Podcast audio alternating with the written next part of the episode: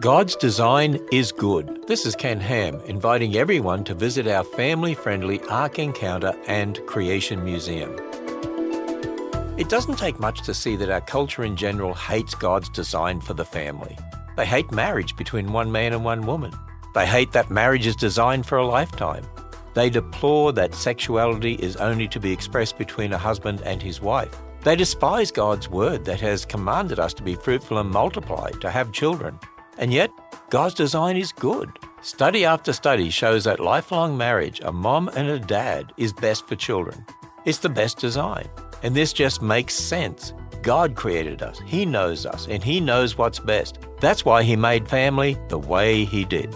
God's design for the family begins in Genesis. Discover more at AnswersRadio.com and learn about our family friendly Ark Encounter at AnswersRadio.com.